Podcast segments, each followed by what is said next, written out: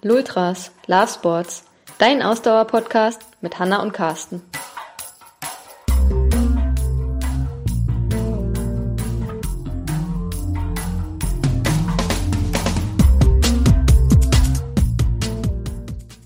Folge 78 Gesellschaftliche Verantwortung von ProfisportlerInnen Fragezeichen.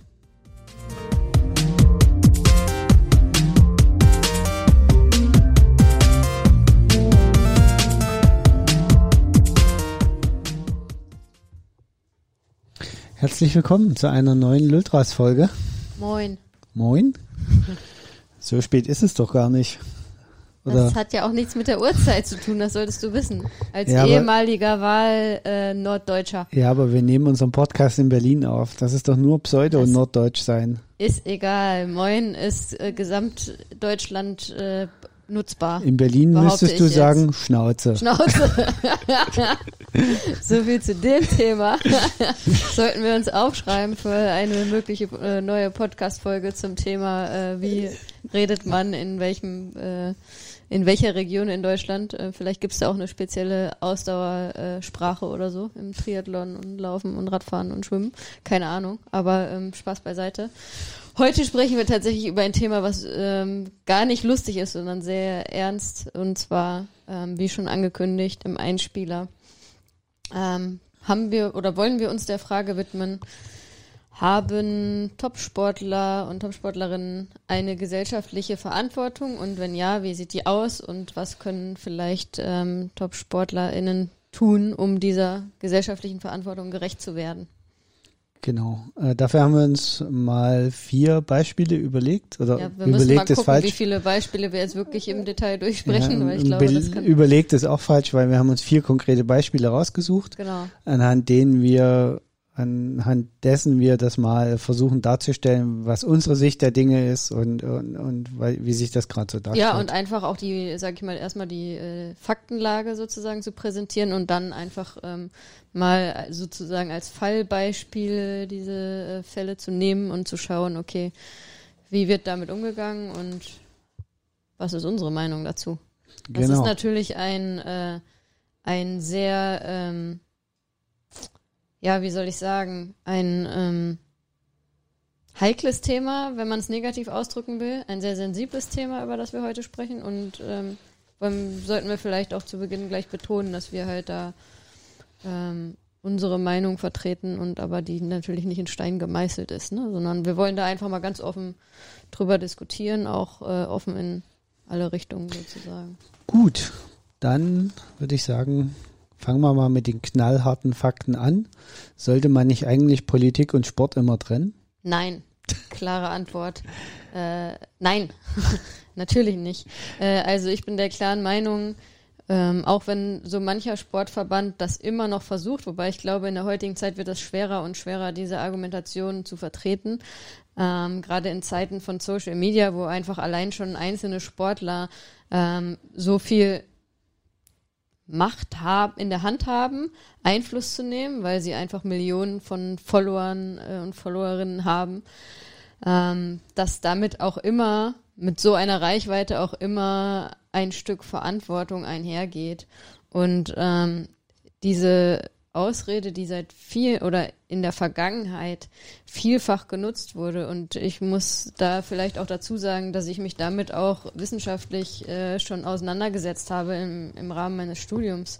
Ähm, diese Ausrede, ja, der, Polit äh, der Sport ist hat eine Autonomie und Politik muss aus dem Sport herausgehalten werden. Und da gibt's ja diverse Beispiele auch aus der Sportgeschichte, wo das immer so durchgezogen wurde ähm, und wo Menschen, die sich nicht an diese Regel in Anführungsstrichen gehalten haben, auch ähm, krass bestraft sind. Ich muss da gleich dran denken und das Thema, da spielt ja auch eins unserer Themen heute mit rein, Black Lives Matter, an die äh, Black, ähm, wie heißt die Black Panther Bewegung? Hieß die Black Panther Bewegung? Die ähm, Black, ähm, Black Power, ähm, wo damals diese zwei äh, dunkelhäutigen Sportler, Leichtathleten waren es, glaube ich, Sprinter, die ja ne? die Faust äh, bei der ähm, Olympiasiegerehrung, ne? Genau. Das war, glaube ich, Olympia, Mexiko, Mexiko glaube ich, wenn ich mich nicht irre, äh, ohne Gewehr.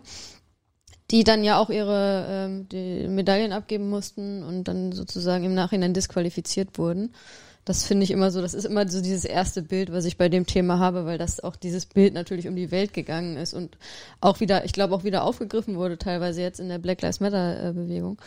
Aber ähm, jetzt habe ich wieder, äh, wie du mich kritisieren würdest, einen Satz gesprochen angefangen und ich weiß nicht mehr, was ich eigentlich sagen wollte. Der äh, Satz ist unendlich. Aber es ging um die Frage, ähm, Sport und Politik muss das getrennt werden.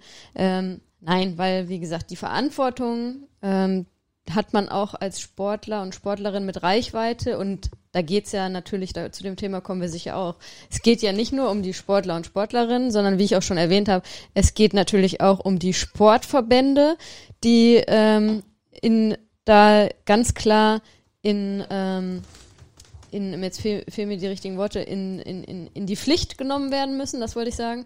Die Sportverbände, es geht natürlich auch um Sponsoren. Also eigentlich, wir sprechen natürlich jetzt nicht nur über die, den Sportler und die Sportlerin, sondern über alle Player, die eine Rolle spielen im Sport. Und da trägt jeder einzelne Player eine entsprechende Verantwortung und kann sich nicht oder sollte sich nicht mit dem, ja, der Sport ähm, hat ja nichts mit Politik zu tun, mit dieser Ausrede rausreden können, weil jeder von uns trägt eine gesellschaftliche Verantwortung, wenn wir es mal auf ganz kleine runterbrechen wollen. Und genauso ist es halt im, im Sport so und da mittlerweile eben auch ganz besonders, weil einfach so viele Augen auf den Sport schauen und die Reichweite des Sports so unglaublich hoch ist, dass man da einfach nicht drüber hinwegsehen kann. Und wir kommen, ich will vielleicht gleich in ein Thema schon gleich damit einsteigen. Ähm, außer du willst jetzt protestieren, du hast gerade den Finger gehoben. Ja, also ich, ich möchte das einfach nochmal, also das, was du gerade gesagt hast, möchte ich einfach nochmal auch ganz deutlich klarstellen. Das, was wir heute besprechen, wie gesagt, bezieht sich zwar auf, auf Profisportler und da gucken wir uns ein paar Sachen an, aber natürlich hast du genau das richtig gerade ähm, schon darauf hingewiesen. Es gibt ja viel mehr Player in diesem Sportsystem, die aktiv werden müssen und die man auch ähm, denen man, von denen man auch gesellschaftliche Verantwortung erwarten kann und einfordern kann. Ja. Ähm, das ist uns auch vollkommen klar, dass äh, es nicht auf, am Ende auf einzelnen Personen abgeladen werden genau. darf, äh, sondern im Endeffekt sind es die Verbände und äh, noch die, die Sponsoren. großen Sponsoren, die, die natürlich eine ganz andere Hebelwirkung auch entwickeln können. Aber, und das hast du auch korrekt meiner Meinung nach dargestellt. In den letzten Jahren haben besonders Sportler, auch ein paar Akteure aus Kunst und, und Kultur, aber besonders Sportler, eine enorme direkte Reichweite aufgebaut, die es so früher nicht gab. Ja. Und die es heute aber gibt, die eine enorme direkte Ansprache an ihre Followerschaft richten können durch soziale Medien, die ihnen in den letzten Jahren meiner Meinung nach eine ganz andere Verantwortung übertragen hat. Ganz unbewusst. Das hat sicherlich keiner gewollt. Das, das glaube ich nicht. Die war aber plötzlich da oder die ist plötzlich da. Genau. Und also, äh, also es ist ja nicht nur Verantwortung, sondern also jetzt negativ gesehen, sondern also es gibt ja, und dazu werden wir kommen, es gibt ja positive negativ. Beispiele, die das dann positiv auch nutzen, ja. diese Rolle. Aber äh, Fakt ist, dass die Sportler und Sportlerinnen durch Social Media einfach mehr an Macht gewonnen haben. Und da reden wir natürlich jetzt von den absoluten Top-Sportlern, die dann wirklich auch Millionen von Followern äh, haben. Und ich, das Thema hatten wir ja auch, das finde ich ja ganz interessant, das auch immer miteinander zu verbinden, als wir mit, ähm, mit Jörg darüber diskutiert haben, die Rolle von Athletenvertretungen. Ne, auch da ging es ja darum, okay, das ist halt sehr auffällig, dass, und da spielt Social Media sicherlich eine ganz wichtige Rolle, dass eben die Sportler und Sportlerinnen ähm, an Einfluss gewonnen haben in den letzten Jahren und es auch noch weiter gewinnen, weil äh, wie gesagt, da haben wir ja jetzt ja die ersten Vorreiter, die eben wirklich ihre Social Media Präsenz nutzen, positiv nutzen, um Einfluss zu nehmen. Und das wird äh, immer mehr werden, denke ich. Und dementsprechend wird auch der Ruf nach dem, ihr müsst die Verantwortung tragen, auch immer lauter werden. Ne? Je mehr Sportler und Sportlerinnen diese Möglichkeit nutzen, desto größer ist natürlich auch der Druck, äh, ob man den jetzt positiv oder negativ sehen will, äh, würde ich jetzt mal sagen, ist ein positiver Druck auf andere Sportler wiederum, auch Stellung zu beziehen. Ne? Und dann sind wir natürlich ganz schnell im Politischen. Und wenn wir dann über internationalen Sport sprechen, Und jetzt will ich vielleicht gleich in ein Thema rein ähm, und wir jetzt zum Beispiel über die Fußballweltmeisterschaft in Katar sprechen, die 2022 stattfindet, dann ähm, wird es halt schwierig für die Fußballer, ähm, nicht Stellung zu beziehen, ne? weil natürlich auch durch die Medien dann irgendwann äh, die Frage direkt an die Sportler gerichtet wird. Ja, was, äh, wie ist denn eure Position zu den Menschenrechtsverletzungen in, in Katar? Und ähm, da wird's halt dann schwierig, wenn man so in der Öffentlichkeit steht und äh, so viele Leute dann auch das sehen, ne, wenn einem die Frage gestellt wird, dann einfach zu sagen, ja, zu Politik möchte ich mich nicht äußern, ich bin Sportler, ne? Was ja trotzdem menschlich ist und auch verständlich ist, aber der Druck äh, auch auf diese Sportler und Sportlerinnen wird halt einfach größer, weil sie halt einfach gehört und gesehen werden von weltweit von den Menschen. Ne? Und damit haben sie eben dann auch eine Vorbildfunktion. Und das, und so hat sich, also das finde ich halt auch ein ganz interessantes Thema, da könnte man ja auch einen Podcast an sich drüber machen. Die Rolle des Sportlers und der Sportlerin, des professionellen Sportlers, der professionellen Sportlerin, hat sich halt dahingehend total krass gewandelt, ne? Während noch vor äh, einigen Jahren ähm, die einfach ihren Sport gemacht haben und äh, äh, es um den sportlichen Erfolg nur bei ihnen ging und ähm, ansonsten sie keine großen Verantwortungen hatten, ist das jetzt halt einfach anders. Durch diese starke Rolle der sozialen Medien ähm, müssen die halt noch weitere Rollen erfüllen. Es reicht halt jetzt nicht mehr als Top-Sportler oder Top-Sportlerin ähm, nur Sportler zu sein. Das, äh, das ist halt nicht mehr ausreichend. So, das ist auch die, ähm, das, was wir erwarten als Gesellschaft. Wir erwarten einfach mehr von, von den Profisportlern und Profisportlerinnen. Das stimmt. Ähm, aber lass uns doch mal jetzt beim Beispiel ähm, Fußball-WM Katar. Bin ich jetzt richtig in Katar? Ja, man kommt immer durcheinander mit den, weil wir auch noch äh, äh, ähm, was an, äh, einen anderen Fall haben, äh, aber es ist Katar. Ähm, da haben wir ja aktuell die Situation, jetzt ganz aktuell, dass bei, korrigiere mich, wenn ich jetzt äh, falsche Fakten irgendwie auf den Tisch lege, ähm, dass da jetzt Norwegen, glaube ich, das norwegische Team mit äh, speziellen Trikots aufgelaufen ist in der WM-Quali mit irgendwie einem Schriftzug Menschenrechte äh, für alle oder auf und neben dem Platz oder was, das war, glaube ich, ja, Norwegen. Genau, also und ähm, auch, also ich habe jetzt auch noch mal in Vorbereitung auf unseren Podcast nachgelesen, auch Dänemark, die Niederlande und Deutschland ja auch, haben alle irgendwie ein Zeichen gesetzt für Menschenrechte mhm. jetzt. Also bei der WM-Quali auf diese WM in Katar hin. Und ähm, das ist ganz spannend, weil früher, also ich kenne das noch so, wie gesagt, ich habe mich auch wissenschaftlich damit beschäftigt während meines Studiums. Da war immer dieses Totschlagargument, wurde von den Verbänden genutzt. Ja, es darf keine Politik äh, ausgedrückt werden im Sport. Das war ja auch immer schon mal ein Thema, auch bei den Großereignissen, ob Weltme Fußball-Weltmeisterschaften oder Olympische Spiele. Ähm, und jetzt ist es aber wohl so, wenn ich das richtig verstanden habe, die Regelung der FIFA ist, dass man im Allgemeinen äh, durchaus da die Message halt ähm, bringen darf. Wir sind ähm, für die Einhaltung von Menschenrechte, bla bla bla. Das kann man wohl nicht sanktionieren aufgrund der aktuellen ähm, ähm, Regeln in, im, innerhalb dieses Verbandes. Es wäre nur sanktionierbar, wenn sie direkt sich auf Katar beziehen würden. Und nun haben die das wohl alle ähm, offensichtlich auch ihre juristischen Abteilungen da äh, im Vorhinein befragt und äh, haben halt im Allgemeinen diese Menschenrechts-Messages quasi gesendet, wo aber natürlich klar ist, dass sie sich auf auch auf Katar beziehen, weil natürlich äh, im Rahmen der Fußballqualifikation und neben dem Platz haben sie das natürlich auch geäußert, ähm, dass äh, da die Kritik natürlich an den Menschenrechtsverletzungen ist und um da vielleicht auch nochmal, Entschuldigung, dass ich so lange rede, ins Detail zu gehen, ähm, ist wahrscheinlich ein Grund jetzt diese, dieses aufkommenden Protestes, dass im Guardian, einer britischen äh, Zeitung, im Februar jetzt 2021 ein Artikel erschienen ist, wo recherchiert wurde, dass mindestens 6500 ähm, Arbeiter bei der Errichtung der WM ähm, also auf den WM-Baustellen in Katar, ähm, ums Leben gekommen sind. Das ist so der ähm, Trigger gewesen, weshalb dieses Thema jetzt gerade wieder sehr aufpoppt. Genau, also das war der, der, der Aufhänger. Daraufhin hat ja äh, der offizielle Rasenlieferant aus Holland relativ medienwirksam seine Verträge gekündigt mit Katar, hat gesagt, das ist für uns also nicht mehr machbar.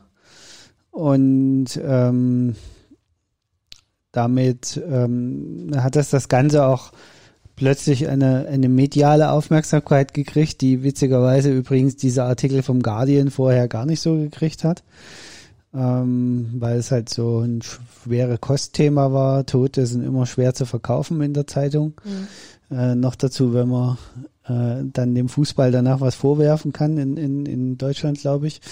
Aber äh, als dann der Rasenlieferant gesagt hat, so wir haben jetzt auch keinen Bock mehr, äh, wir äh, schmeißen den Bums hin, äh, sucht euch einen anderen, der Rasen züchtet. Ähm,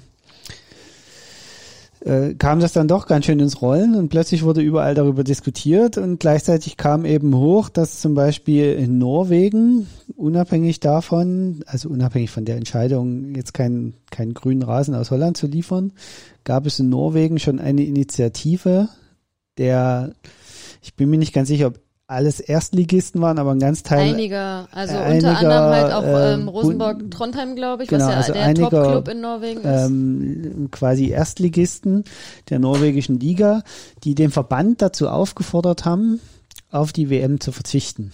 Genau, also die zu einem Boykott äh, der WM. Genau, jetzt äh, ist es aber haben. so, also A ist Norwegen noch gar nicht qualifiziert, das heißt, noch kann der Verband gar nichts äh, Genau, die Quali läuft ja entsprechend gerade, ja. Ähm, und das zweite ist, und das ist das etwas heikle an dem Thema. Es gibt irgendwie in den FIFA-Statuten für solche Boykott-Sachen Regelungen, die äh, einen Verband dann für längere Zeit sogar ausschließen können. Genau, also mögliche Sanktionen, die dann folgen können, ne, wenn man boykottiert. Genau, also das ist nicht so ganz trivial und hätte auch für den norwegischen Fußballverband wahrscheinlich schon ähm, nicht ganz unerhebliche Folgen, weil natürlich die FIFA äh, auch irgendwann ein Exempel statuieren müsste, um andere davon abzuhalten, äh, es ähnlich zu tun. Ähm, vielleicht muss man an der Stelle auch noch mal ein bisschen ähm, das Ganze unter einem anderen Gesichtspunkt packen. Ich glaube, da, weil das, du hattest vorhin so gesagt, ja, es ist so, äh, sollte politisch sich äußern und so weiter. Also auch die Beispiele, die wir jetzt rausgesucht haben, es geht nicht darum, politische Systeme als solche in Frage zu stellen. Das, darum geht es bei diesen ganzen Themen eigentlich nicht, sondern es geht, geht eigentlich tatsächlich immer um gesellschaftspolitische Veränderungen. Und ich glaube, das ist auch der, der, der große Unterschied und die, die, die das, also früher hat man das alles immer in einen Topf geworfen. Mhm. Ähm, heutzutage ist man da viel, viel feingliedriger und deswegen kommt man auch mit dieser Nummer nicht mehr durch. Ja, der, der Sport ist unpolitisch, ja. weil einfach Menschenrechte oder ähm, be bestimmte gesellschaftspolitische Statements, wie zum Beispiel äh, die Schwulen- und Lesbenbewegungen zu unterstützen oder ähnliches, das hat nichts mehr mit reiner Staatspolitik zu tun. Nein, das hat nichts sondern mit Politik das zu ist, tun. Das hat ganz viel mit gesellschaftlichen Themen zu ja. tun, gesellschaftlichem Druck, gesellschaftlichen genau. Veränderungen. Ein Stück weit wird das natürlich auch in, in politische Systeme wiedergespiegelt, das ist ja. ganz klar.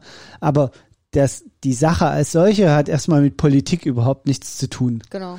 Und ähm, das ist, glaube ich, ein entscheidender Punkt, der sich gerade ändert und gegen den man auch nur schwer natürlich als äh, Verantwortungsträger ein, ein, ich sag mal, ein Gegenargument findet. Also man wird einfach sich damit auseinandersetzen müssen, ob man das nur will oder nicht. Ja. Ähm, auch wenn es kompliziert ist, anstrengend, schwierig. Aber ich glaube, das ist genau dieser Hebel, dass da eben die, die Gesellschaft mittlerweile auch sehr klar unterscheidet. Ähm, also es macht einfach einen Unterschied, ob ich äh, quasi gegen den König eines Landes oder gegen die Regierung protestiere auf dem Platz oder ob ich sage, ich bin für eine gesellschaftliche Bewegung, nämlich Lesben und Schwulen gleichzustellen oder anzuerkennen oder äh, die Diskriminierung zu bekämpfen oder jetzt wie wie es äh, wo es rum ins Katar geht, dass es eben die Menschenrechte dort nicht eingehalten werden für die vielen tausend Wanderarbeiter, die in Katar leben.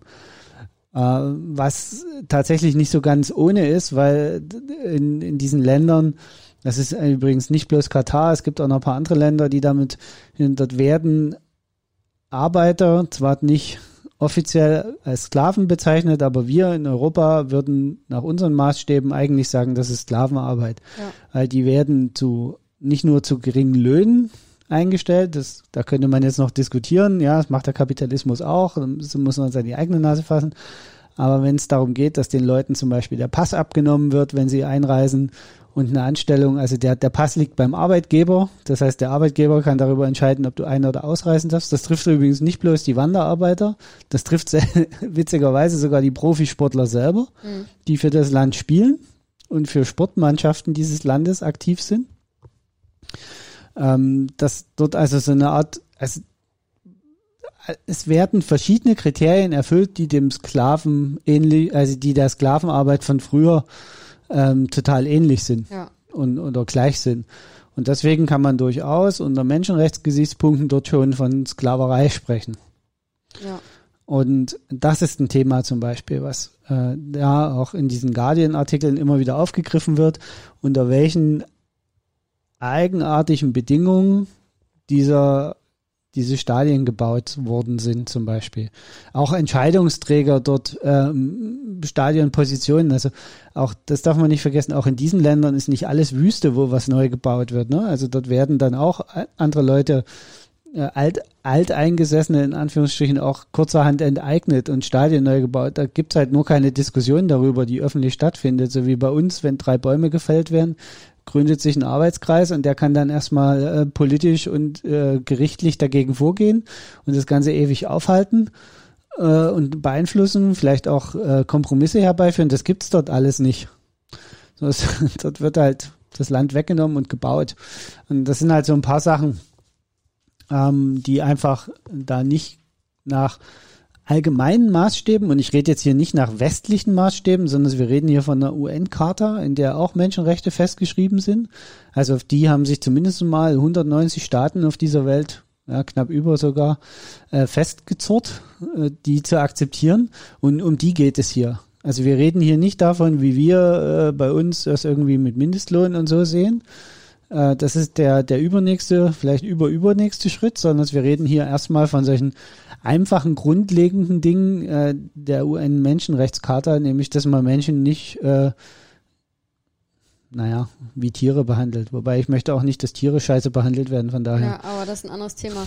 Ja, genau. Und bei der, um jetzt mal wieder ein bisschen ähm, zum Beispiel zu kommen, also es ist ja auch nicht so, dass das jetzt neu ist. Ne?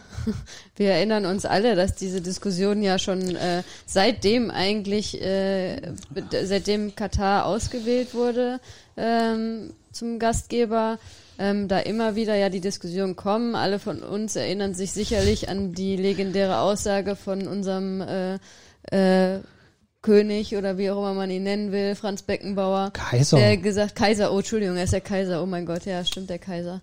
Ähm, äh, da siehst du, wie egal mir das ist, dass ich ihn nicht als den Kaiser ansehe.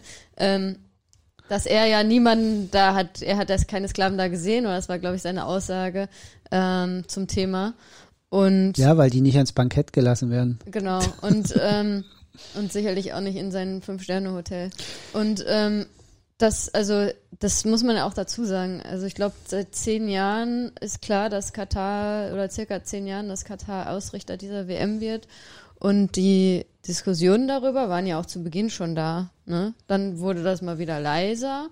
Und jetzt ist das Thema halt, also auch als die Diskussionen zu Beginn waren, ich glaube, dann muss, haben die auch ein bisschen geliefert nach dem Motto, ja, also das war auch jetzt die Argumentation, dass sich ja die äh, Bedingungen für die Arbeiter deutlich verbessert haben in den dann wahrscheinlich letzten zehn Jahren.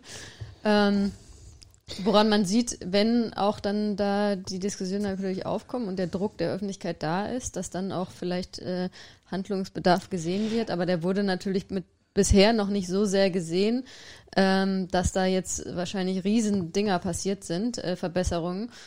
Was sich natürlich ändern könnte, wenn jetzt diese Tendenz gerade nochmal eine neue Dynamik aufnehmen würde und wirklich, woran ich aktuell, muss ich sagen, nicht glaube, ähm, dass auch große Teams vielleicht dann damit drohen, ähm, zu boykottieren, weil dann hätte auch wiederum dieser möglicher Boykott der norwegischen Mannschaft, wo man ja dazu sagen muss, Norwegen ist jetzt keine krasse Fußballnation. Ne? Wenn das bei Norwegen bleibt, dann wird die FIFA sagen, ja, pff, scheiß drauf. Und wie du gesagt hast, äh, dann äh, entsprechend noch Sanktionen verhängen und das für sich nutzen, dass sie auch in Zukunft dann dann Exempel statuiert haben und auch in Zukunft dann die Gefahr sozusagen für die Sportverbände, für die nationalen Sportverbände äh, vielleicht so gesehen wird, dass man da ähm, dann lieber wieder die Klappe hält, weil man ja sonst äh, sanktioniert wird.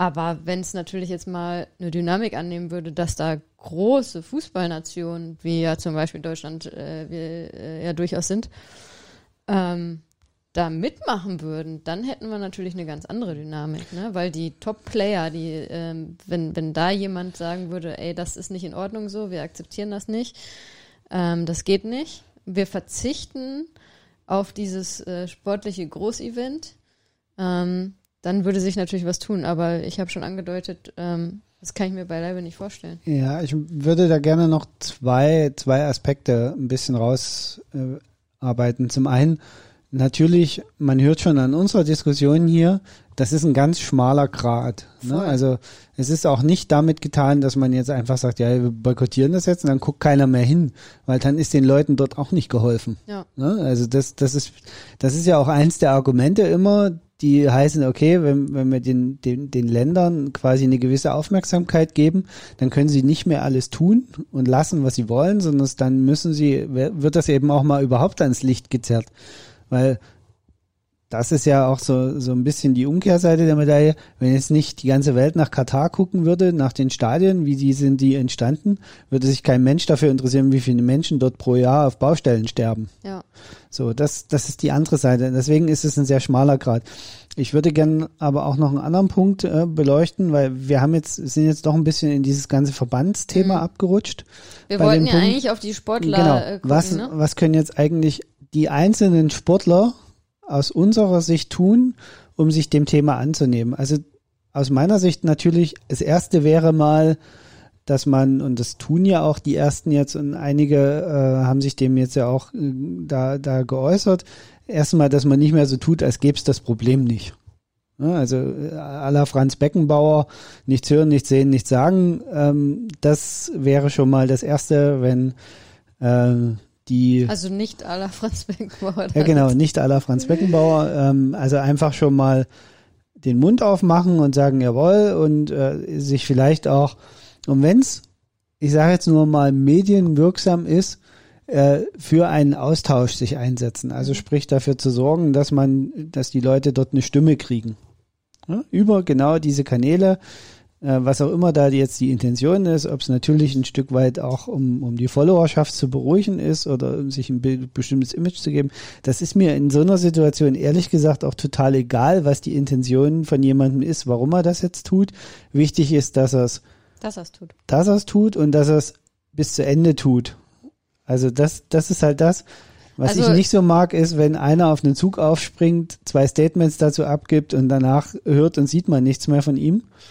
Also ich finde ja auch, also ich glaube, das sollte man auch nochmal herausstellen, dass man natürlich nicht erwarten kann von, von einem Profisportler oder einer Profisportlerin, ähm, dass sie jetzt auch total politisch und sonst was total im Bilde sind. Ne? Also, aber dann zum Beispiel, wenn, wobei ich jetzt wiederum sagen muss, okay, bei unserem Beispiel bleiben, zehn Jahre, um die zehn Jahre sind vergangen. Das war jetzt genug Zeit, um sich mal ein bisschen zu informieren, äh, da wieder in die Verantwortung reingehen. Okay, äh, ihr hattet jetzt als Fußballer genug Zeit, euch mal äh, über die Situation dazu informieren, dass ihr zumindest äh, so ein bisschen im Bilde seid. Ähm, aber in anderen, wenn man jetzt auf andere Situationen guckt, zum Beispiel, muss man ja den Sportlern und Sportlerinnen auch die Möglichkeit geben zu sagen, ja, okay, ihr habt mich jetzt da auf was hingewiesen ich, ehrlich gesagt, und ich glaube, das ist mit Lewis Hamilton zum Beispiel passiert letztes Jahr, wo es um Bahrain, glaube ich, ging. Ne? Genau. Der ist ja dann auch von Menschenrechtsorganisationen kontaktiert worden und hat dann gesagt, ja, ähm, gut, dass ihr ähm, mich darauf ansprecht. Ich bin ehrlich gesagt da noch nicht so im Bilde. Ich muss erstmal, ich muss, muss da auch erstmal meine eigene Recherche zu machen äh, um mich darüber äußern zu können. Das ist ja auch äh, total legitim und auch super wichtig, glaube ich, ne? Weil äh, die Schlimmsten sind ja, die sich pauschal einfach über irgendwas äußern, weil sie hier und da was gehört haben, aber eigentlich gar nicht richtig informiert sind. Ne? Also da ähm, würde ich auch als, als Sportler oder Sportlerin immer ähm, äh, auch sehr mit Bedacht erstmal schauen, dass ich mich selbst informiere. Und, ähm, und wie gesagt, wir können nicht erwarten, dass das immer der Fall ist. Ne? Das so. ist zum Beispiel einer der Gründe, warum wir heute gesagt haben, okay, also wir werden auf gar keinen Fall auch vielleicht einzelne Personen besonders hervorheben oder an den Pranger nageln, weil wir ja auch bloß das Wissen der Medien sozusagen haben. Also wir können auch nur das wiedergeben, was in den Medien im oh, Endeffekt lass uns bitte veröffentlicht keine, wird. Bitte keine Mediendiskussion. Nein, ich will gar keine Aber, Mediendiskussion ja. anfangen, sondern einfach nur der Hinweis, uns fehlen unter Umständen Informationen. Und das ist uns durchaus bewusst. Und deswegen nageln wir eben nicht irgendjemanden hier Über, an die Wand. Überhaupt nicht. Und auch vielleicht das, was wir am Anfang gesagt haben, nochmal hervorheben, ähm, dass sich diese Rolle des Topsportlers und der Topsportlerin halt verändert hat in den letzten Jahren. Und das ist ja eine, eine dynamische Veränderung, die immer noch, äh, gerade wo diese Veränderung gerade noch stattfindet. Ne? Das heißt, auch die, äh, die Sportler und Sportlerinnen müssen sich erstmal darauf einstellen, dass sie halt nicht mehr nur Sportler oder Sportlerin sind, sondern darüber hinaus eben diese Verantwortung tragen und dass es auch für, für jeden einzelnen Betroffenen dann äh, ein, ein Entwicklungs-, ein persönlicher Entwicklungsprozess, sich auch erstmal, okay, ich bin jetzt nicht mehr nur Sportler oder Sportlerin, heißt, ich muss mich mit bestimmten Themen, kann ich vielleicht konfrontiert werden. Okay, ich muss mich damit auseinandersetzen, ich muss ich kann nicht einfach in Social Media irgendwie was raushauen. So, das sind ja ganz viele verschiedene Aspekte, wo auch der individuelle Sportler und die individuelle Sportlerin sich erstmal auf diese neue Situation einstellen müssen und lernen müssen, damit umzugehen. Das ist ja, das, das Gesamte ist ja ein dynamischer Prozess, der gerade funktioniert, wo man nicht erwarten kann, dass, äh, dass jeder oder jede Sportler, Sportlerin ähm, darauf jetzt auf einmal so perfekt vorbereitet ist. Genau, das, also äh, auf jeden Fall, genau. Also kommen wir, kommen wir vielleicht nochmal zum, zum Beispiel zurück. Also wie gesagt, ähm, was, was können unserer Meinung nach Profifußballer tun äh, für Katar? Also ich glaube nicht, also das ist jetzt meine ganz persönliche Meinung. Ich halte einen Boykott für nicht sinnvoll, sage ich ganz offen. Ich glaube, es wäre wichtiger, viel mehr Spotlight dort reinzubringen. Ja, aber ein Boykott ist natürlich ein Mittel, um das zu machen. Ne? Aber ich bin ja auch. Ich ein Boykott ja heißt auch, aber auch, ich bin nicht vor Ort. Ja, und ich gucke ja auch immer mit der Sportler- äh, und Sportlerinnenbrille auf das Ganze. Und da darf man natürlich auch nicht vergessen, und das ist auch ein ganz, ganz wichtiger Punkt, den man ansprechen muss. Gerade wenn, und wir, gerade wir Deutschen neigen ja auch gerne dazu, einfach mal den moralischen Zeigefinger äh, gegenüber anderen zu erheben. Äh, aber ein Profisportler und eine Profisportlerin ähm, machen, das ist halt deren Job, ne? Die verdienen damit ihr Geld. Und wir wollen dann von denen verlangen zu sagen, hier bei dem wichtigsten Event, was alle vier Jahre stattfindet, solltet ihr jetzt aus moralischen Gründen nicht teilnehmen und müsst dafür für euch, für eure Karriere krasse Einbußen hinnehmen in eurem Beruf, ähm, die dann wahrscheinlich auch krasse ähm, finanzielle Einbußen bedeuten. Ne? Ähm, also das von jemandem zu verlangen, ne? das äh, macht 99 Prozent von uns auch in unseren Laufbahnen und unseren Jobs nicht. Ne? Ja. Und das äh, sollte man nie vergessen. So. Also, also das, genau, das ist ein, auch ein, ein, großer Grund, warum ich der Meinung bin, dass ich von niemandem ver verlangen kann, nee, auf keinen das Fall. zu ich würde boykottieren. das auch niemals verlangen. Ähm, aber ja, die, auch, aber du hast gesagt, ein Boykott bringt nichts. Das würde ich differenzierter sehen. Ich glaube schon, dass Boykott eine Wirkung haben können. Da, damit meine ich aber nicht, dass ich das von den Sportlern und Sportlerinnen verlange. Also ich, ich fände es jetzt am, am um, um mal am, am Beispiel Katar zu bleiben. Ich fände es deswegen jetzt kritisch, wenn wir hier irgendwas, also aus jetzt mal unsere ganz deutsche Brille, wenn wir jetzt boykottieren würden, fände ich das kritisch. Aus dem einfachen Grund, meiner Meinung nach, weil zu Beginn dieses ganzen Dramas ging es eben nicht um gesellschaftspolitische Themen zum Thema Katar, sondern dass, falls du dich ganz dunkel erinnerst, haben wir vor zwei, drei Jahren darüber diskutiert, ja, eine WM im Sommer in Katar, das ist viel zu heiß mhm. und dann wurde sie ja in den Winter verlegt. Und im Endeffekt hat sich halt Großdeutschland Fußball nur noch darüber aufgeregt, dass diese Weltmeisterschaft im Winter stattfindet. Also ich, Weil dann ja stimmt, der ganze Ligabetrieb und alles durcheinander genau. gewürfelt und wird. Ne? Ja. Ich fände es deswegen jetzt kritisch, jetzt plötzlich sozusagen kehrt Marsch zu machen und zu sagen, ja, jetzt haben wir unser groß äh, Menschenrechtsherz entdeckt und jetzt, ja, das geht ja alles gar nicht, deswegen boykottieren wir das jetzt.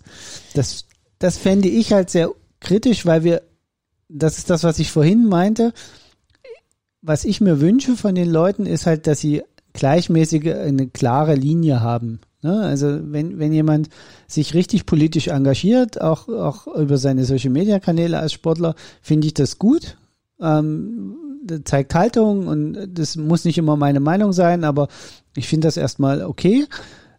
Wenn es dann zu den einzelnen Aspekten eine wiederkehrende Linie gibt. So aus, aus meiner Sicht wäre es jetzt quasi für uns halt so, ja, jetzt haben wir uns, jetzt hat das mit dem gesellschaftspolitischen Druck, also dem, dem, dem, jetzt ist die doofe WM halt da und jetzt ist es im Winter und jetzt fällt uns nichts Besseres mehr ein. Also das könnte man uns halt so vorwerfen.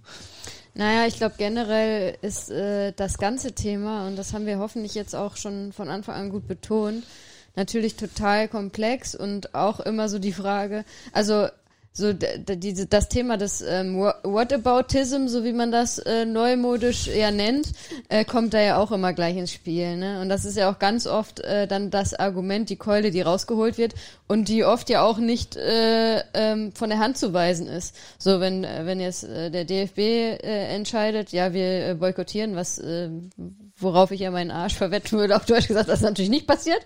Ähm, aber nehmen wir das jetzt mal an äh, da könnte man natürlich auch gleich äh, darauf verweisen, dass ja äh, auch mit der Fußball-WM, die damals in Deutschland äh, 2006 stattgefunden hat, im Nachhinein ja auch einiges äh, rausgekommen ist, dass äh, wir die ja auch nicht mit rechten Dingen bekommen haben. Und ähm, wenn wir da über ein anderes Thema sprechen, was Korruption ist, ähm, da sicherlich die Machenschaften im Endeffekt nicht anders waren, als sie dann wiederum in anderen Ländern sind, wo wir auch wieder drüber sprechen. Also so das, deswegen ist es immer äh, so ganz, äh, ganz schwierig. Ähm, aber ich wäre dafür jetzt, jetzt haben wir über den Fußball gesprochen, den wir eigentlich gar nicht so gerne immer hier so doll betonen wollen. Und unser Thema ist ja, ähm, was ist die Rolle der, der Sportler? Und wir sind jetzt beim Fußball, beim Teamsport, wo ich mal behaupten würde, ähm, da hat der einzelne Athlet oder die einzelne Athletin auch nicht so eine Einfluss, äh, einflussvolle Rolle, weil das ist, glaube ich, dann der Verband, der da am Ende entscheidet. Und wenn jetzt äh, ähm, Manuel Neuer, um jetzt mal vielleicht den prominentesten Nation oder einer der prominentesten deutschen Fußballnationalspieler hervorzuheben, sagen würde, ich, äh, ich ohne mich dann äh, wird das zwar einen Aufschrei geben, aber am Ende wäre Manuel Neuer dann vielleicht aus dem Team raus und dann haben wir einen anderen guten Torwart, der dann spielt. So. Ähm, deswegen würde ich gerne jetzt den Shift machen, außer du ähm, hast nur das Bedürfnis, da was zu sagen, zu unserem Sport.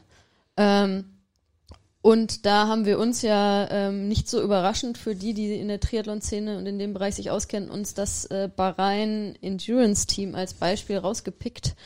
Ähm, wo ich es wiederum auch ein bisschen spannender finde, weil es da so mehr um die Rolle des einzelnen Sportlers und der einzelnen Sportlerin geht und man auch an diesem Beispiel, glaube ich, ganz gut erkennen kann, in ja, was für eine schwierigen Situation da vielleicht auch der einzelne Sportler oder die Sportlerin ist, sich da irgendwie so aufzustellen, dass man das irgendwie mit seinem eigenen Gewissen vielleicht was vertreten kann, dass man nach außen hin nicht als moralische, äh, moralische äh, Arsch dasteht, auf Deutsch gesagt.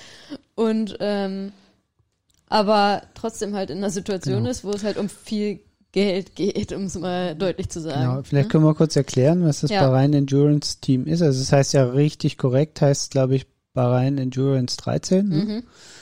Und Was äh, wir vielleicht noch thematisieren sollen, warum das so heißt, ich weiß nicht, ob du das weißt, aber da muss, kommen wir auf jeden Fall zu. Ja, Mit den 13? Äh, ich weiß nicht, warum 13, aber äh, die, äh, doch, warte mal, irgendwie, weißt du, es hat irgendwas zu. mit der Bahrain-Historie zu. zu. tun, genau, glaube ich, oder? Genau.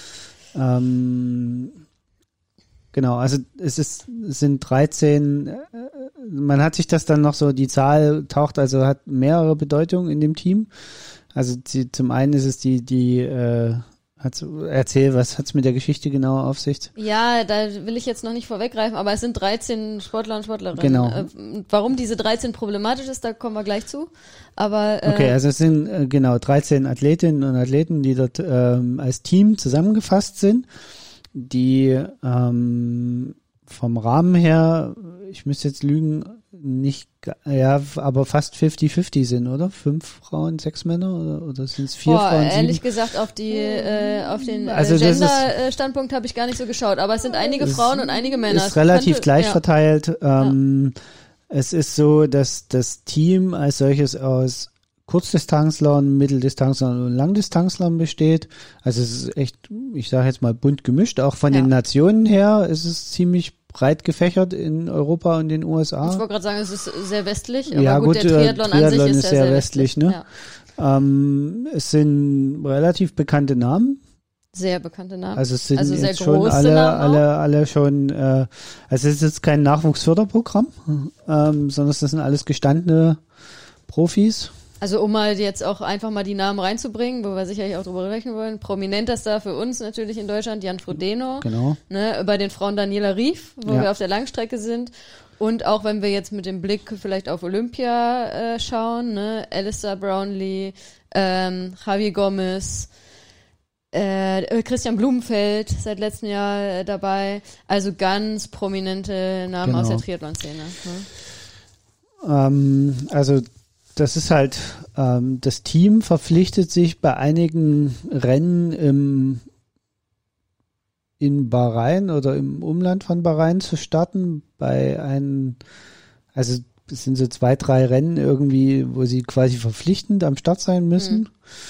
Ansonsten sind jetzt keine Verpflichtungen im Allgemeinen bekannt. Naja, sie tragen halt den Sie Sponsor auf tragen der den Brust, ne? Sponsor, genau. Ja, es, es wirkt eher wie ein normaler Sponsoringvertrag. Bloß halt nicht von der Firma, sondern von einem Staat. Genau. So, so könnte man das jetzt, glaube ich, mal so ein bisschen nett ausdrücken. Ich gucke hier gerade nebenbei, weil ich mich gefragt habe, mir ist das gar nicht so aufgefallen. Ganz aktuell ja Jan Frodeno äh, nach langer äh, Pause wieder ins Renngeschehen eingestiegen ist in in äh, Miami. Ja, okay, weil ich erinnere mich, früher war das sehr präsent. Es ist jetzt tatsächlich, ähm, also es ist auf seinem Triathlon-Anzug im Bauchbereich drauf aber als einer Sponsoren von mehreren. Ne? Ich sehe hier auf seinem Anzug oben ist Canyon, darunter ist noch Allianz und ähm, also ähm, an der Seite dann Ryzen. Also es ist nicht mehr so, also es ist auch sehr clever platziert, dass es nicht mehr so direkt so präsent ist, sichtbar dieses. Ja, auf gut. älteren Anzügen war es sichtbarer, würde ich Liegt behaupten. vielleicht auch an dem finanziellen Themen, die mittlerweile da reinfließen. Ja. Ne? Also die, die, ich kann mir vorstellen, dass andere Sponsoren, die auf seiner Brust sprangen, mittlerweile auch Sponsorengelder in, in, in Höhen oder Dimensionen locker machen, die es gerechtfertigt äh, haben, sie in der richtigen Größe zu präsentieren. Ja. Wobei Ja, das jetzt daher- auch nur einfach mein Empfinden Ja, ja. ist. Ne? Kann auch sein, dass es immer schon so war. Ich sehe auch auf einem älteren Rennanzug sind auch mehrere Sponsoren drauf. Anyway, ähm, hinter dem Team steht, äh, das ist auch noch ganz natürlich ganz wichtig äh, zu erwähnen, weil da drumherum natürlich auch so ein bisschen dieser äh, moralische Konflikt äh, sich bewegt, steht der ähm, ein Scheich, der der Prinz von Bahrain ist, glaube ich. Ähm, den Namen, ehrlich gesagt, äh, könnte ich jetzt gleich nachlesen, aber wir, ich würde sagen, der Einfachheit halber nennen wir ihn den Scheich. ähm, Was ja auch ein bisschen respektlos ist, aber ja, vielleicht angebracht, aber okay. Ähm, der ähm, Teil der, der Regierung im Bahrain ist Ja. und selbst ähm, äh, sehr Triathlon begeistert Genau, ist. also man muss, man muss sagen, der Typ ist selber wirklich nicht nur Triathlon begeistert, sondern ist generell äh, Langstreckensport begeistert. Ne? ja, aber also, selbst auch, glaube ich, Ironman-Finisher genau, der ist, schon. der ist auch äh, Ironman-Finisher, der war auch schon auf Hawaii. Äh, da gibt's auch immer dieses, äh, das, das Gerücht oder die Aussage, dass er mit seinem Privatflugzeug nach Hawaii geflogen kommt, also einer Boeing 747 ja, der wird irgendwie. wahrscheinlich nicht in einem öffentlichen Flieger nach Hawaii kommen. Ja. Nee, und dort auch in diesem Flugzeug lebt, während so. der Das, äh, äh, auf die Hawaii Story da- kenne ich gar nicht. Aber der Ähm, steckt hinter dem Team. Also er ist genau. auch offiziell der Teamchef. Ja. Und ähm, ja, und da kommen wir dann auch so ein bisschen zum Problem, weil er selbst auch, also gegen ihn als Person auch krasse Beschuldigungen vorliegen und die sind, äh, die, also diese Anschuldigungen gibt's halt schon seit einer ganzen Weile, also die auch schon von bevor das Team gegründet wurde, ähm, zurückreichen. Und da geht's erstmal um den arabischen Frühling. Ähm, also, wo die damaligen Proteste gegen die Regierung in den Ara arabischen Ländern und unter anderem auch in Bahrain ja hochgepoppt sind. Äh, ich denke, ihr erinnert euch. Ich bin ehrlich gesagt äh, entsetzt äh, so ein bisschen, dass das schon zehn Jahre her ist. Äh, Habe ich bei den Recherchen jetzt im Vorfeld gedacht, mein Gott, die Zeit vergeht. Aber ja, es scheint schon zehn Jahre her zu sein. Ähm, und da hat er halt eine aktive Rolle in der Unterdrückung dieser Proteste ähm, eingenommen und es bleibt halt nicht nur bei der aktiven Rolle der Unterdrückung der Proteste, sondern es geht ähm, vor allem um Vorwürfe von Folter. Und ähm, da geht es sogar darum, dass halt direkte Vorwürfe gegen ihn als Person vorliegen, dass er halt Folter nicht nur angeordnet hat, sogar, sondern sogar selbst aktiv auch beteiligt war an Folterung. Und das Ganze ist sogar so, geht sogar so weit, dass in, äh, in England, also im Vereinten Königreich, ein Gericht ähm, die Immunität von ihm aufgehoben hat, des Scheichs, also was ja als politischer äh, Regierungsträger ähm, genießt er eigentlich ähm, politische Immunität äh, ist das politische Immunität? Anyway, ein Gericht in England hat seine Immunität ja. aufgehoben, basierend auf den Aussagen, die wohl glaubwürdig waren, eines äh, britischen Staatsangehörigen, der eben gefoltert wurde in Bahrain und der ähm, eben glaubhaft dargestellt hat, dass sogar der dieser Scheich an den Folterungen beteiligt wurde. Das ist nicht das Einzige, könnte man sagen, naja, ein Mensch Aussage. Ähm, es gibt so, Menschenrechtsorganisationen haben noch diverse andere Zeugenaussagen von anderen Menschen, die Gleiches behaupten und sagen, der war beteiligt an, oder er hat uns gefoltert sogar, ja, um es mal ganz deutlich zu sagen. So, also das ähm, sind natürlich krasse, schwerwiegende Vorwürfe, die auch dann in anderen Ländern äh, entsprechend juristische Konsequenzen in diesem Fall in England hatten, ähm, die man natürlich nicht einfach mal so wegwischen kann. Also hm? ich habe jetzt parallel dazu, während du das ausgeführt hast, nochmal geguckt. Also ähm, er ist natürlich nicht nur Mitglied der Königsfamilie, sondern er ist Vorsitzender des Olympischen Komitees oh ja, genau, von Bahrain. Des, äh, Nationalen Olympischen und, Komitees und das, von Bahrain. Ja. Daher kommen die Foltervorwürfe. Er ist Vorsitzende der Elite äh, äh, Garde des, des, des Könighauses. Also und ich glaube auch im Militär ist er da. Ja, also der, genau, er ist quasi der Chef der direkten Sicherheitskräfte ja. des Königshauses. Ja. Und, und in dieser Rolle und äh, wird ihm eben, werden ihm diverse Menschenrechtsvergehen vorgeworfen, unter anderem im arabischen Frühling. Genau, darf ich da einmal nochmal mhm. einsetzen, weil da kommen wir jetzt zu dem Thema mit den 13, dass wir das nicht vergessen. Ähm, das ist dahingehend prekär, dass, dass sie halt das Bahrain in 13 Endurance Team oder Bahrain Endurance Teams 13 genannt werden, weil äh, während dieser Proteste äh, 13 Menschenrechtsaktivisten und Oppositionsführer festgenommen wurden und auch gefoltert wurden. Und das ist diese 13, also das bezieht sich sozusagen darauf, auf diese, also es ist, also es ist ja, Wahnsinn. Also da ist der Vorwurf da, dass halt das bewusst diese 13 gewählt ja. wurde, um halt wieder darzustellen, ja hier, wer sich gegen die Regierung, äh, wer sich gegen unsere Regierung irgendwie stellt, ne, der hat mit Konsequenzen zu rechnen. So, das ist sozusagen, deswegen ist dieses 13, 13 so prekär. Habe ich dich jetzt rausgebracht? Genau, nee, ich wollte noch, also es ist, da ist noch, da sind noch mehr Sachen genau, an, an genau. Bord, also ne? wir haben also jetzt einige jetzt Beispiele wir, heraus. Also ne? das ist, er ist, wie gesagt, er ist Vorsitzender vom Sport und bla bla bla. Dazu kommt noch, er wird von jemandem gecoacht, der weltweit gesperrt ist, weil er in Doping äh, ah, okay. äh, äh, verwickelt war. Aha, das wusste ich gar nicht. Also der ist, äh, da habe ich hier gerade gelesen, der ist bei Milan Ersen, wird er gecoacht, ist ein ehemaliger professioneller Radfahrer. Aha der äh, gesperrt ist, soweit wie ich weiß, sogar weltweit. Müsste ich jetzt nochmal genau gucken, aber ich meine weltweit, weil er in das Doping, in, in organisierte Doping bei Bahrain Merida äh, verwickelt war, nachweislich. Ja. Okay, aber, also kurz gefasst, es gibt diverse aus verschiedenen Richtungen, äh, diverse krasse moralische, ähm, ja, wenn wir es schon bewerten sagen wollen, Verfehlungen des Scheichs oder Vorwürfe von genau, Vorwürfe. krassen moralischen Verfehlungen, ähm, die da mitspielen. Und er ist halt also er ist auch sozusagen wirklich, also der Alleingründer dieses Teams und der Kopf auch des Teams. Also es ja. ist ganz klar, ähm, er ist äh, das Gesicht, äh, wenn es um den, den, äh, die Organisation geht dieses Teams. Ja. ja. Ähm, Gut, jetzt äh, kennen wir den Hintergrund. Jetzt beleuchten wir vielleicht mal noch so ein bisschen, was sind denn die, die Argumentationen, die wir so gefunden haben, warum die Leute trotz des Wissens. Also vielleicht da dann noch die Faktenlage, äh, weil es gibt ja, also und da wollen wir ja schon durchaus auch, das muss man ja nennen, es gibt ja einen Sportler, das ist ein deutscher Sportler, ein sehr bekannter Triathlet, der ja auch äh, kurzzeitig Mitglied des Teams war und dann tatsächlich gesagt hat, ich kann das, okay, ich kann das mit meinem moralischen Gewissen nicht mehr vereinbaren. Ich trete aus. Ja. Äh, Sebastian Kienle. Ne? Genau. Ähm, dann noch auch noch eine Faktenlage dazu. Äh, das Team ist gegründet worden, ich glaube 2014, 15. Mhm. Offiziell 2015. Es sind aber wohl einige Sportler auch schon äh, 2014 mit dem äh, Schriftzug auch gestartet auf der Brust.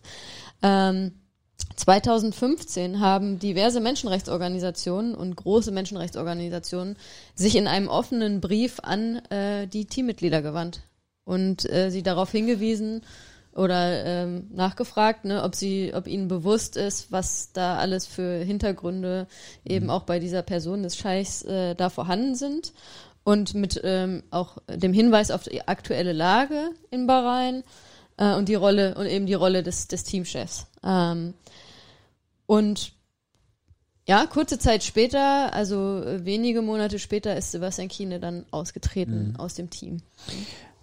Ähm, genau, also man muss dazu sagen, dass auf dem Papier hat das Team natürlich trotzdem noch ein, ein verwertbaren und zu unterstützenden Ansatz. Das macht die Sache wieder so kompliziert.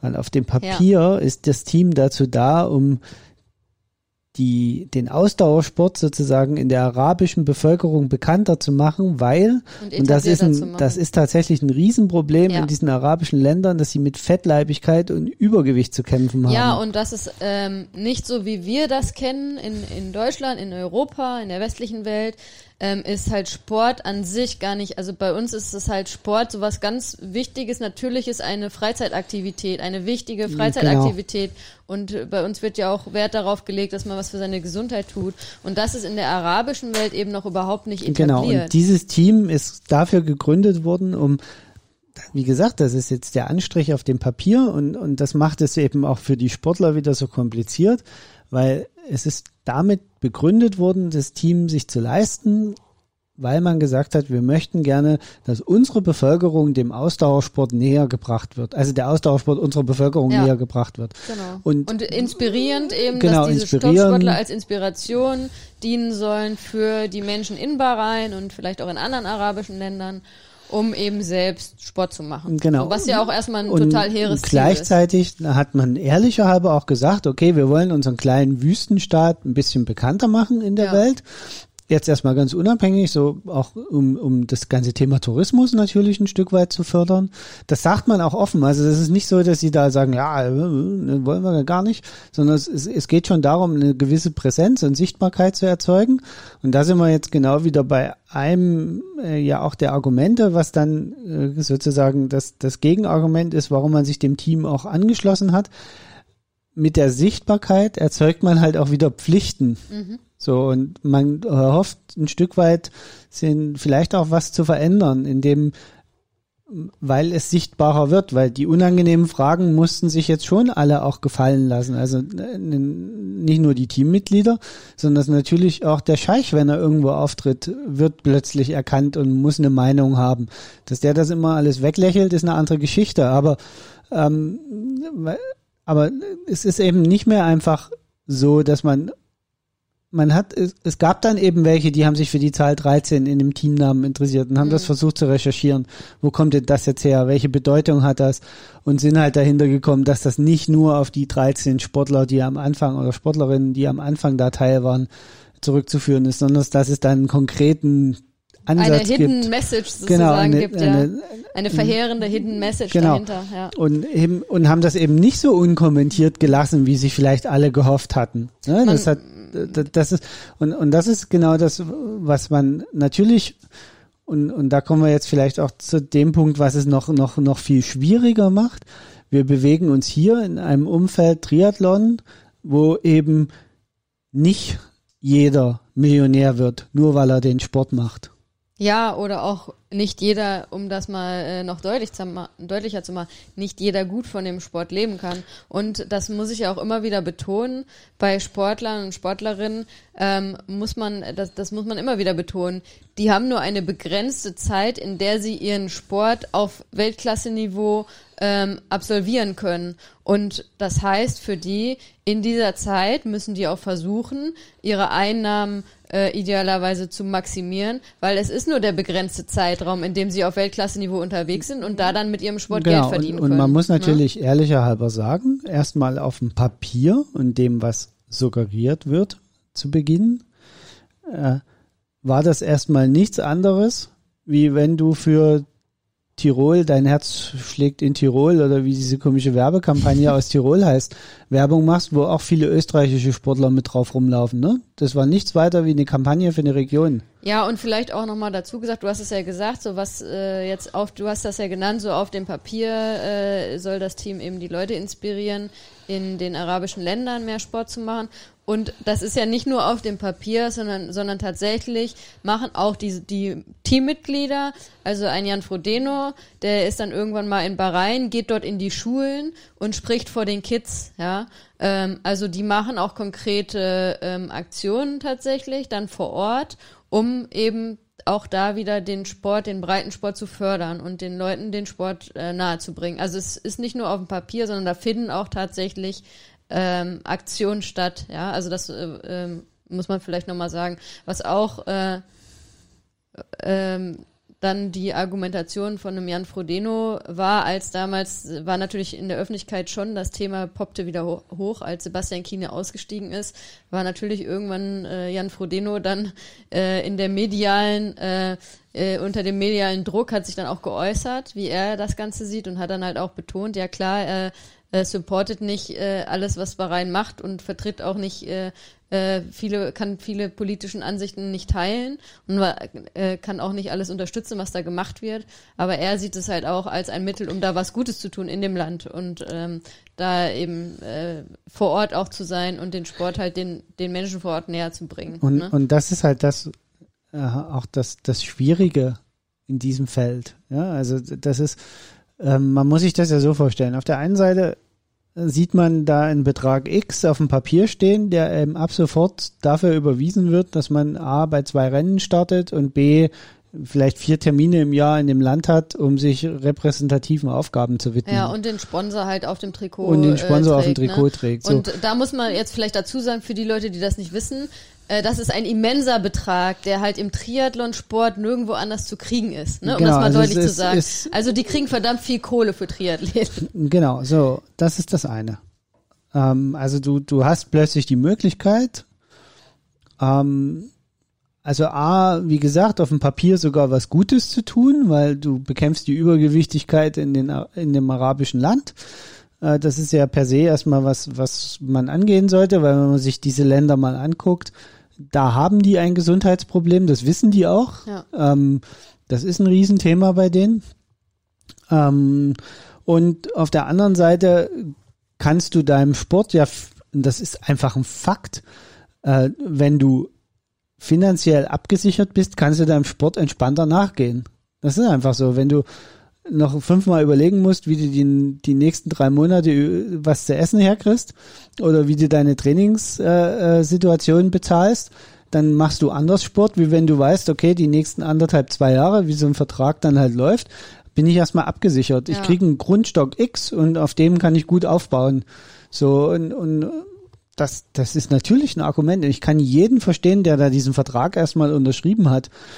Und natürlich, das muss man auch sagen, ich mache auch niemandem Vorwurf, dass er am Anfang vielleicht noch nicht mal wusste, wer Natürlich. der Scheich richtig ja. ist. Weil wir haben es auch erst gelernt, als Medien recherchiert haben, als Menschenrechtsorganisationen darüber berichtet haben.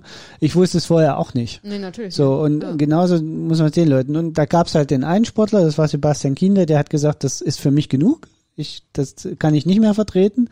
Und da gab es andere, die haben gesagt, naja, hm, ist, ja, verstehen wir alles, aber wir sehen das eher aus der Brille, dass wir, ähm, dass wir der Meinung sind, dass wir damit trotzdem noch was supporten können, dass wir da auch eine Veränderung herbeiführen. Wie gesagt, auch immer dieses Thema Sichtbarkeit, dieses Abwägen. Und für mich zeigt das eigentlich nur wieder, wie schwierig das ist, sowas auch mit sich selber äh, auszumachen und, und, und dazu wirklich eine Haltung und eine Entwicklung zu bedeuten. Und das ist mir auch ganz wichtig, dass man das nochmal so ein bisschen herausstellt. Also wir haben den Titel ja sehr provokativ gewählt und wir sind da ja auch voll der Meinung, dass da mehr, dass da auch Profisportlerinnen und Sportler eine gewisse Verantwortung haben und, und die auch wahrnehmen müssen. Aber natürlich sind wir uns bewusst, wie kompliziert das ist. Genau, also es ist halt nicht so einfach. Und um das vielleicht jetzt ganz einfach nochmal äh, runterzubrechen, auch auf uns als Otto Normalverbraucher gibt es ja eigentlich auch eine gegenderte Form von anderes Thema.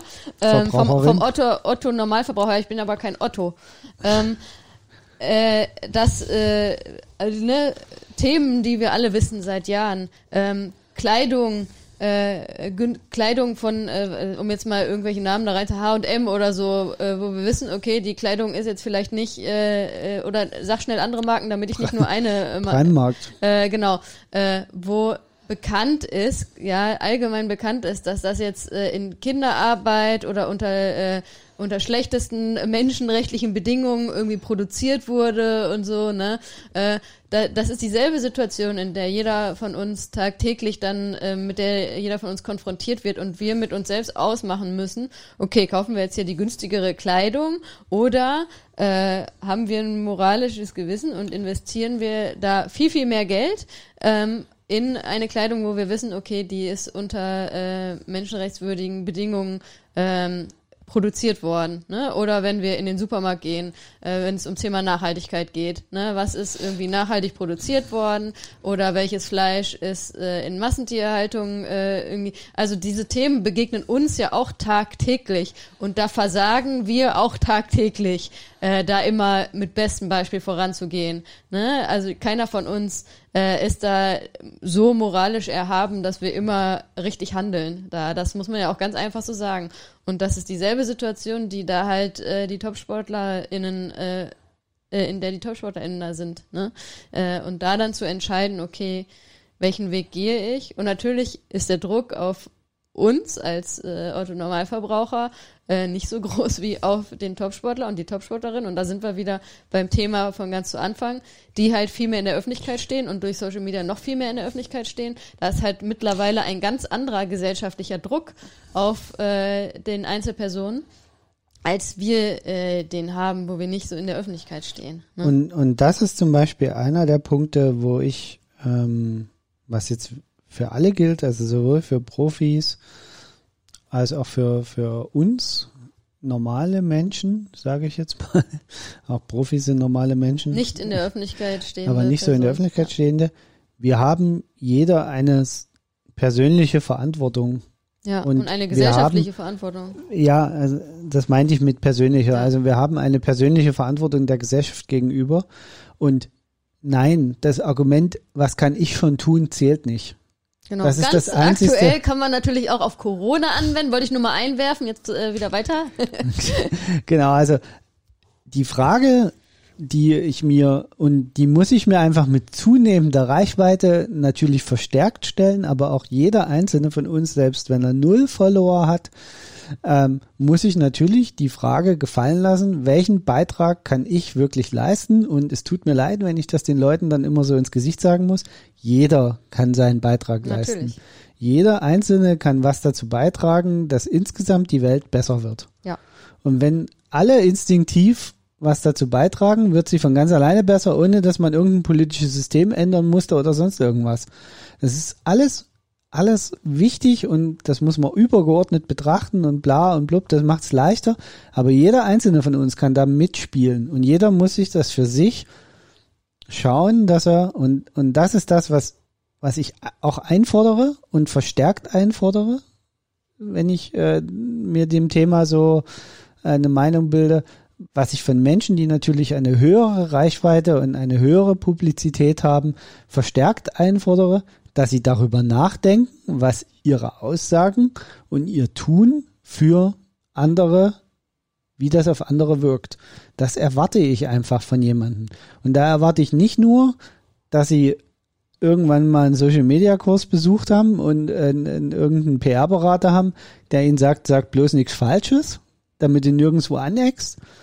Darum geht's nicht, sondern es geht darum, dass, dass diese Leute akzeptieren, dass eben ähm, mehr Reichweite auch mehr Verantwortung bedeutet und dass sie, ähm, dass man, dass sie nicht beleidigt sind, wenn man sie dann darauf auch festnagelt. Mhm. Also das ist, das ist auch noch so was, was mich immer wieder, äh, dass die Leute ja fast trotzig reagieren, wenn man sie immer wieder auf die, auf bestimmte Themen anspricht, wo ich mir so denke, ja, aber dann, dann mach's halt anders. Also wenn du merkst, dass die Leute immer wieder, dann bild dir halt meine Meinung und entweder hast du äh, valide Gegenargumente, ähm, ob die jetzt valide genug sind oder nicht, das entscheiden, äh, äh, entscheidet dann wieder der gesellschaftliche Diskurs. Aber ich erinnere mich zum Beispiel Kienle und, und Frodeno, die waren mal zusammen im Sportstudio und da war das ja auch Thema. Da hat der Kienle gesagt, nee, geht für mich nicht. Und Jan Frodeno hat gesagt, ja, also er sieht das eher aus der Perspektive, dass er da halt die, die Kinder supportet und, und dass er da solche Projekte unterstützen kann, dass er das mehr in die Öffentlichkeit rücken kann, eben genau diese, diese Argumentation. Jetzt kann ich für mich entscheiden, dass ich, ob ich das hinreichend gut oder schlecht finde, was er da sagt. Aber ich kann ihm zumindest nicht mehr vorwerfen, dass er mit Plattitüden ja. um die Ecke gekommen ist, sondern er hat eine Haltung dazu bezogen und er hat das für sich so erklärt. Ob das jetzt gut oder schlecht ist, das liegt, obliegt nicht mir, das zu bewerten. Ja. Da kann ich für mich persönlich zwar eine Meinung zu haben, aber es obliegt mir nicht öffentlich mich dazu äh, zu äußern, ob das gut oder schlecht ist. Und er, ich und bin er kein zeigt Betroffener. Sich in anderen Bereichen, das kann man jetzt bei dem Beispiel, Jan Frodeno ja zum Beispiel auch sagen, hat ja mittlerweile eine Stiftung gegründet und setzt sich da, setzt sich auch anderweitig für gute Sachen ein. Übrigens was, was bei dem Thema auch äh, äh mehr und mehr Standard wird. Äh, man kennt das, weil das irgendwie in Amerika generell so ein Ding ist, bei den Reichen, sag ich mal, dass äh, da so auch dieser Gesellschaft, das hat sich so eingebürgert in, in den USA, das finde ich ganz spannend, dass äh, die Reichen Stiftungen haben und durch diese Stiftung wieder den Armen oder den den den schlechter dastehenden äh, was Gutes tun so. Und das ist bei den Spitzensportlern halt genauso in den USA und dieser Trend wird auch immer mehr ne? Also ja, dass äh, es, es dass die Topverdiener im Sport ja, da wird es mehr und mehr zum Standard dass sie halt Stiftungen einen, einen haben ganz, ne? einen ganz faden Beigeschmack. Was mit steuerrechtlichen Gründen ähm, oder was? ja tatsächlich ist es so dass Stiftungen natürlich steuerrechtlich anders darstellen und, und äh, ich möchte gar nicht Ihnen unterstellen, dass es Steuersparmodelle sind, ja. ausschließlich, sondern das Problem ist einfach, du ziehst bewusst, bewusst oder unbewusst Geld aus dem Gemeinschaftstopf ab, um es selbstständig für wohltätige Dinge, die du für wohltätig hältst, auszugeben. Also es ist so ein bisschen, also das ist auch eine der größten Kritikpunkte der amerikanischen Stiftungsthematik, auch dass ja zum Beispiel Bill Gates und Warren Buffett ihr ganzes Vermögen der Gesellschaft sozusagen zurückstiften. Für also, die Chips in unserem Körper. Nein.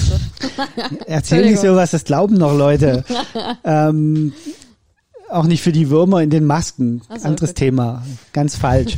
Aber einfach, dass, dass das Geld in den Stiftungen halt ist und die Stiftung als Privat Unternehmen sozusagen entscheiden, wo Wohltätigkeit getan wird und wo nicht und nicht der Staat als gesamtgesellschaftliche Aufgabe das unterstützt, obwohl er dort das Geld viel besser aufgehoben wäre. Mhm. Aber das ist eine Diskussion, die ich führt jetzt hier sagen, viel zu viel zu weit. Prinzipiell ist es ja trotzdem erstmal gut, dass äh, in welcher Form auch immer, aber die Leute, die die Top-Verdiener äh, unter den Sportlern und Sportlerinnen ja. kommen auch mehr und mehr in die Pflicht in welcher Form auch immer, zu zeigen, dass sie gesellschaftlich was Gutes tun, um das mal jetzt ganz äh, das, allgemein das ist, zu ich, sagen. Das ist, glaube ich, ein, ein, entscheidender Aspekt, der, der tatsächlich äh, so aus dem Amerikanischen so rüberschwappt, äh, ist dieses, und, und das ist das, was man zum Beispiel, glaube ich, bei Jan Frodeno gerade sehr gut sehen ja. kann, ähm, dieses, Uh, support your local community. Ja. Also wenn man hört, was, was Jan Frodeno in Girona gerade alles tut mit seiner Stiftung und dann ja auch jetzt während der Corona-Krise Krankenhaus unterstützt und, und, und. Also das ist einfach so dieses uh, Support your local community ist, ist glaube ich, so ein, so ein Aspekt, der da ganz krass mit reinspielt. Und das ist natürlich einfach erstmal was Gutes. Ne? Das, Auf jeden äh, Fall und ich, ich finde es dann übrigens auch nicht schlimm, wenn die Leute darüber sprechen. Also dieses, was ja, was Nein, aber ja, das ist ja wichtig auch. ja, nein, es gibt ja dann immer gleich welche, die sagen, ja, äh, der will ja nur das, der will ja nur seine Popularität wieder steigern und sein Image aufpolieren Ja, oder so. so kann man den Leuten das halt immer schlecht auslegen. Genau, also ne? erstens mal halte ich das für, für, für dieses Sinn, das ist so ein typisch deutsches Negativ-Bashing. Ja. Man, man sieht erstmal das so wie du Negative. reagiert hast auf Stiftungen, du hast gleich schon das Negative wieder heraus. Nein, also ich, ich finde die Stiftung ja okay. Ich, ich wollte nur äh, darauf hinweisen, dass Ja, ja auch okay. noch einen, einen Pferdefuß haben, der gesamtgesellschaftlich äh, durchaus zu, zu bedienen. Also es ist nicht alles Gold, was glänzt. Leider, sonst wäre es äh, ganz cool. Aber wie gesagt, also das ist halt so ein Punkt, ne? Das ist, ähm, ähm, ich finde es total okay, wenn die darüber sprechen und, und auch, ich finde es total super, wenn die ihre Popularität für sowas benutzen. Ich fände es viel schlimmer, wenn der für irgendwelche Kekse Werbung macht. Äh, oder Schokolade oder sonst irgendwas. Also da finde ich übrigens viel schlimmer, dass ähm, jetzt, jetzt trifft ich zwar ganz böse ab, aber nur ein Satz dazu. Ich finde es viel verwerflicher, dass es mittlerweile ein großes Spektrum an, an, an Werbemaßnahmen gibt, die als solche nicht mehr zu erkennen sind. Und damit meine ich jetzt nicht das Sponsoring-Auftrag irgendwo, sondern dass gerade im, in den sozialen Medien viele Werbemaßnahmen nicht mehr als solche erkennbar sind und äh, versucht wird über äh, so unterschwellige Werbung sozusagen Menschen zu bestimmten Verhaltensweisen zu manipulieren. Ja, das ist natürlich ein ganz Ähm, eigenes das, Thema. Das finde ich tatsächlich viel verwerflicher, wie dass irgendeiner darüber redet, dass er einen Skatepark jetzt eröffnet hat, eine Stiftung gegründet hat oder irgendein Charity-Projekt unterstützt. Wie war ähm, dieser Spruch? Äh, äh, tu Gutes und rede darüber. Genau. Ja, also das Hat meine auch, erste äh, Chefin in der, in der Firma äh, immer gesagt. Auch, äh, da finde ich durchaus äh, akzeptabel. Ähm, ja, also herausstellen muss man vielleicht, also nochmal vielleicht, äh, um das zu sagen, wir sollten uns auch immer im Kleinen dann selbst reflektieren, bevor wir da irgendwie so krasse Ansprüche an äh, Leute, und wir sprechen hier über Sportler und Sportlerinnen, die äh, im Rampenlicht stehen, haben. Und da ist dann ja tatsächlich ein Sebastian Kienle in diesem Fall ja hervorzuheben. Also, dass der jetzt, also der, da hat er auf viel Geld verzichtet, das muss man einfach mal so sagen. Ne, er hat auf viel Geld verzichtet, weil er gesagt hat, okay, ich kann das mit meinen eigenen moralischen Ansprüchen ähm, nicht mehr, nicht mehr vereinen. Genau. Ne? Also und äh, er ist auch der einzige, glaube ich, bisher, soweit mir bekannt, aus dem Team, der das bisher gemacht hat. Da, also boah, da wäre ich vorsichtig. ja, aber ich habe nichts anderes gelesen. Also es gab gibt's gab auch schon ein bisschen Rotation. Also da sind Neumitglieder und welche, die mal im Team waren und nicht äh, nicht mehr drin sind. Mir ist zumindest nicht bekannt, dass da jetzt äh, jemand, der dort im Team war, so klar Stellung bezogen hat, der vielleicht auch raus ist, äh, warum auch immer, und gesagt hat, ich kann das einfach ähm, mit meinem Gewissen nicht mehr vereinen. Ist mir nicht bekannt. Kann gut sein, äh, dass das vielleicht noch jemand ist, aber mir ist es nicht bekannt. Ähm, Also ich, ich weiß es nicht. Ich, da muss ich ehrlich gesagt auch passen, weil wir tatsächlich dann eher den, den, äh, den deutschen Nachrichtenmarkt eher ja, also haben. ohne Gewehr, aber äh, wie gesagt, Ähm. ähm, das also ist herauszustellen, dass das, ähm, dass das halt außergewöhnlich ist und ähm, natürlich wäre es schön, wenn wir alle, wir alle danach immer handeln würden.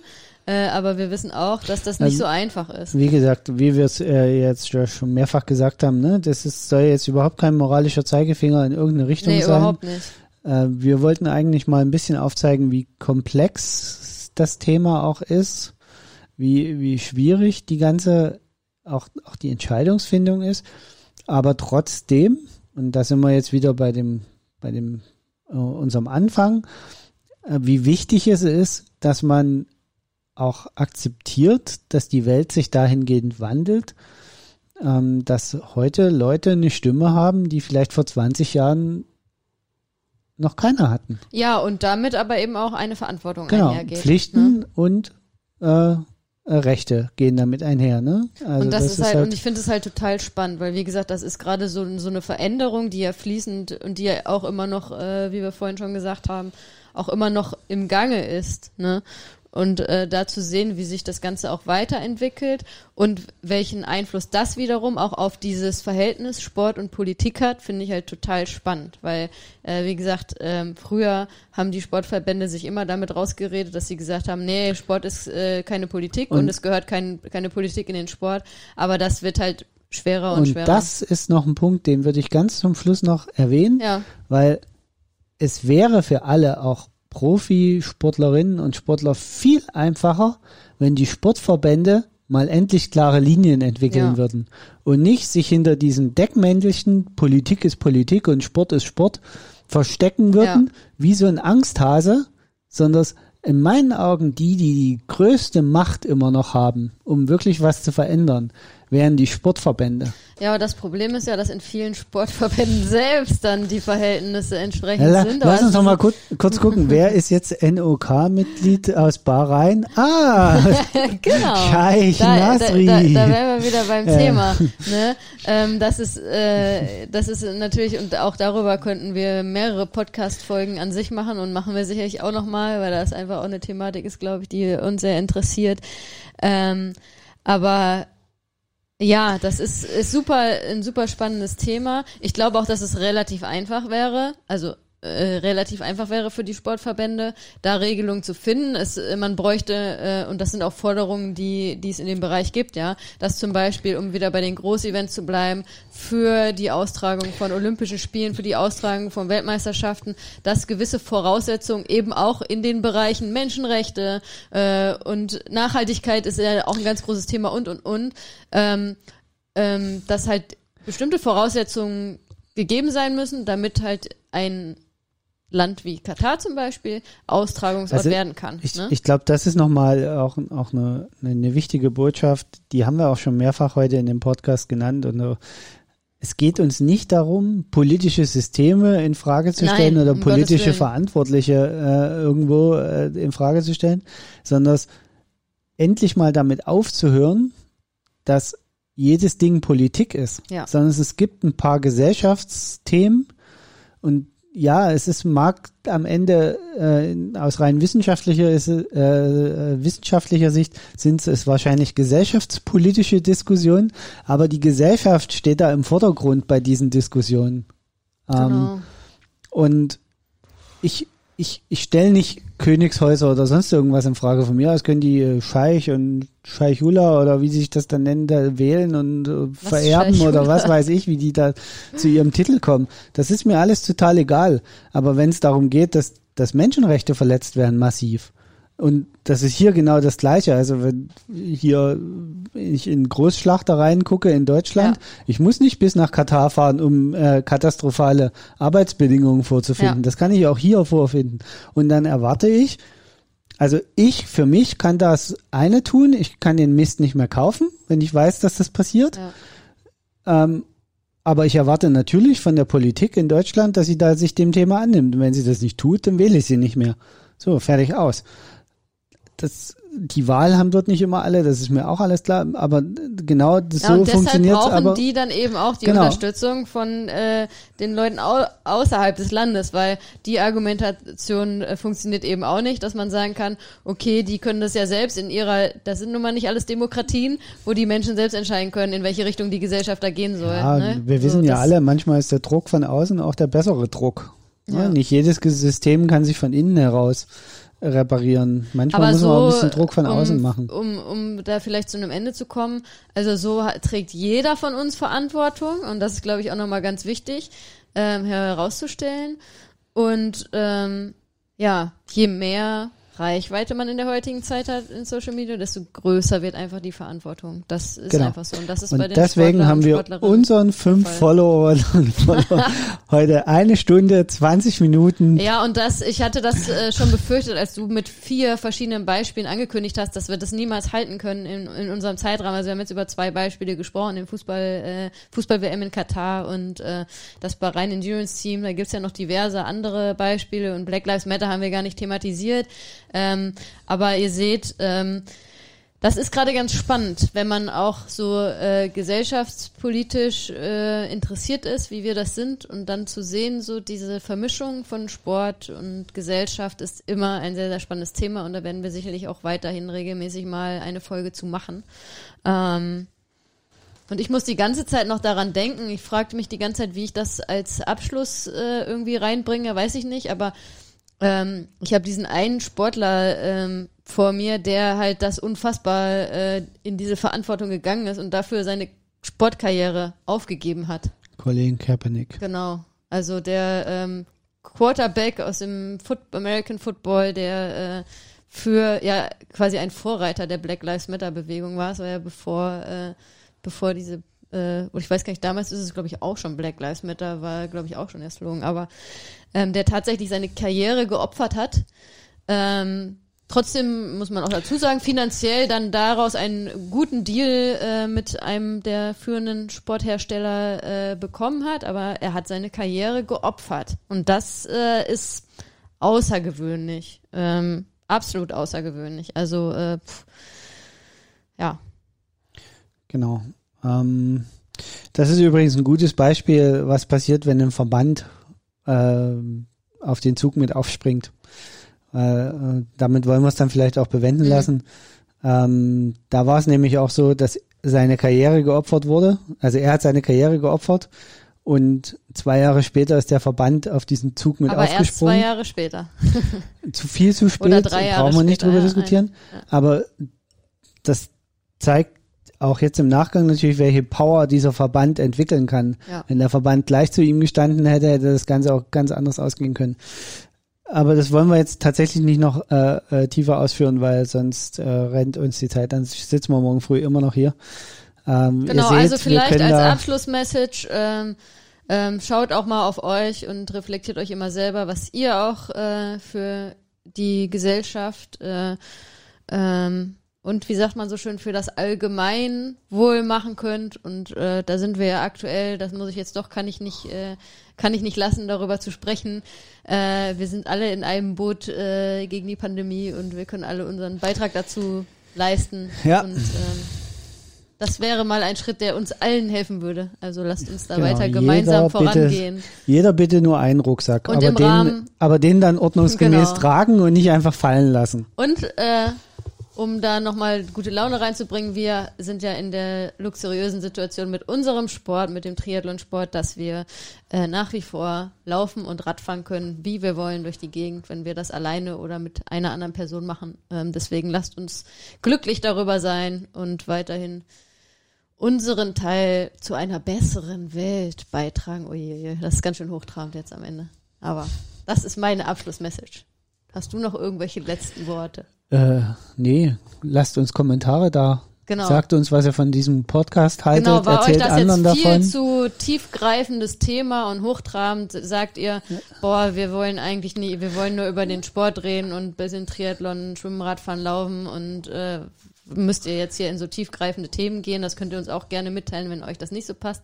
Aber wenn es euch gefällt, dann freuen wir uns natürlich auch über euer Feedback oder wenn ihr noch Anregungen habt zu weiteren Themen, über die wir hier vielleicht sprechen sollten oder zu Interviewpartnern und, und, und. Wir freuen uns über euer Fe- Feedback und natürlich Genau. über eure 5-Sterne-Bewertungen und eure Likes. Genau, über die fünf sterne bewertung bei Apple Bei Podcast. Apple Podcast. Ich, na, ich bin jetzt die Woche dazu, äh, ist, bin ich darauf hingewiesen worden, also nicht bei uns, sondern generell, dass ganz viele Leute noch iTunes sagen. Hab dann kurz überlegt, ja, sage ich eigentlich auch noch, aber das Ding heißt schon seit 2018 Apple ah, Podcast. guck, siehst du mal.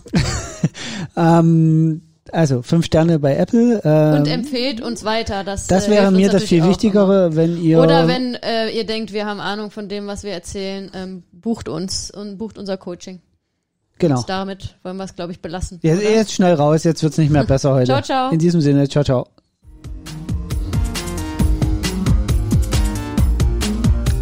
Das war die heutige Folge von Lultras Love Sports, der Ausdauer-Podcast mit Hanna und Carsten.